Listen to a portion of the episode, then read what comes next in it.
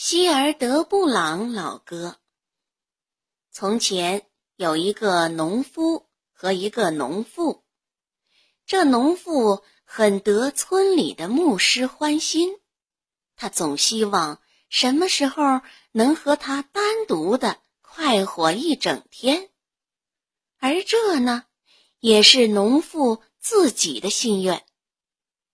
有一天，牧师对农妇说。我的宝贝儿，听着，现在我想出了个好主意，咱俩可以痛痛快快的在一块儿过上一整天了。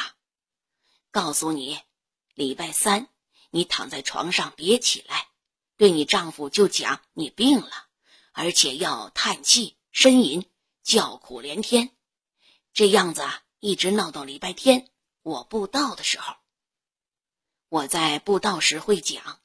谁家有小孩、丈夫、妻子、父亲、母亲、兄弟、姊妹，或是其他不管什么人病了，谁就应该上意大利的高克里山朝圣去，在那儿用一个铜板买一筐月桂叶回来，这样在家里生病的孩子、丈夫、妻子、父亲、兄弟、母亲、姊妹，或是其他不管什么人。就马上会恢复健康。我一定照办。农妇回答。喏，到了礼拜三，她果真往床上一躺，还哭哭哀哀、大叫大喊。她丈夫想尽了办法，可她仍然没治。礼拜日到了，农妇开口说。我尽管很难受，就像快要死了似的，可在临终前还是许了一个愿，就是去听今天牧师先生的布道。哎呀，我的乖乖，农民说：“别去了，你下了床病会更重的。呃，让我去，我会很注意听他布道，回来原原本本。”讲给你听就是，啊，那也好。农妇说：“你就去吧，要认真听，把听到的全部告诉我。”于是，农民就去听布道。牧师先生一会儿开始讲起来，说什么谁家要有孩子、丈夫、妻子、父亲、母亲、兄弟、姊妹。或是其他不管什么人生了病，谁就应该上意大利的高克里山去朝一朝圣，在那儿用一个铜板买一筐月桂叶回来，这样家里生病的孩子、丈夫、妻子、父亲、母亲、兄弟姊妹或者其他不管什么人，就立刻会好会康复的。还说，谁愿意接受他的劝告，听完弥撒就请上他那儿去，他将给谁一只装月桂叶的口袋，以及用来买月桂叶的铜板。农民听了，比谁都高兴，听完弥撒，立刻去找牧师，牧师便给了他装月桂叶的口袋和铜板。随后，农民回家去，才走到门口，就叫了起来：“好了好了，亲爱的老婆，现在有了办法，你肯定会好了。今儿个牧师先生布道说，谁家要有小孩、丈夫、妻子、父亲、母亲、兄弟姊妹，或是其他不管什么人病了。”只需到意大利的高克里山去朝一朝圣，用一个铜板买回一筐月桂树叶，她的孩子、丈夫、妻子、父亲、母亲、兄弟姊妹，呃，或是其他不管什么人，立刻会恢复健康。现在我已向牧师先生讨来了装月桂叶的袋子和一个铜板，打算马上动身，使你尽快。恢复健康。说完，农民立即上了路。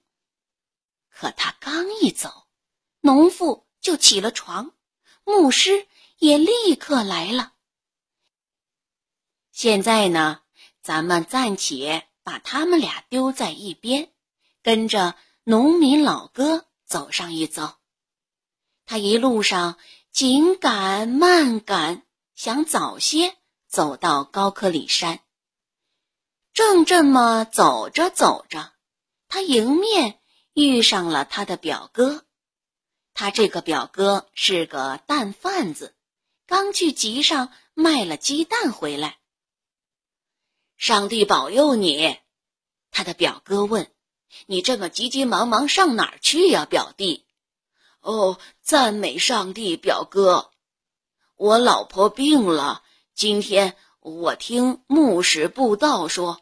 谁家里要有孩子、丈夫、妻子、父亲、母亲、兄弟、姊妹，或是其他不管什么人生了病，只需到意大利的高克里山去朝一朝圣，用一个铜板买一筐月桂叶回来，家里的小孩、丈夫、妻子、父亲、母亲、兄弟、姊妹，呃，或是其他不管什么人，立刻就会好。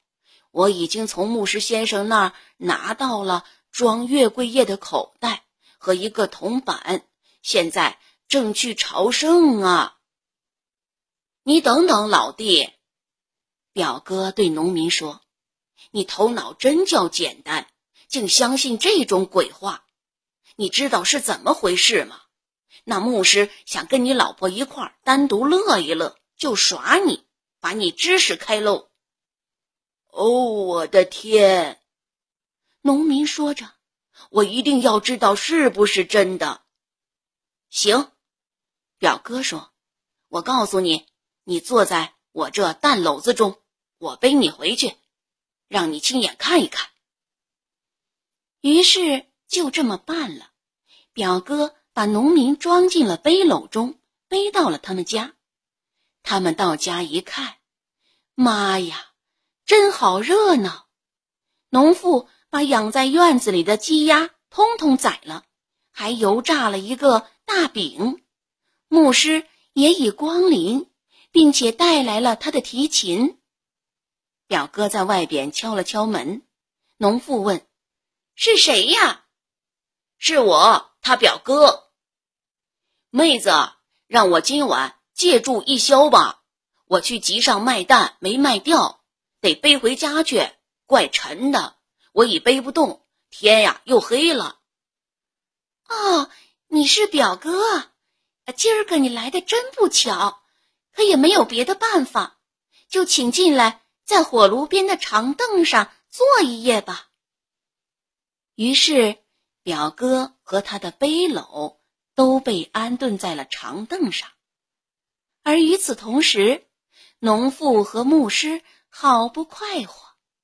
终于，牧师来了兴致，说道：“等等，亲爱的宝贝儿，听说你唱歌唱的挺好，现在给我唱一支怎么样？”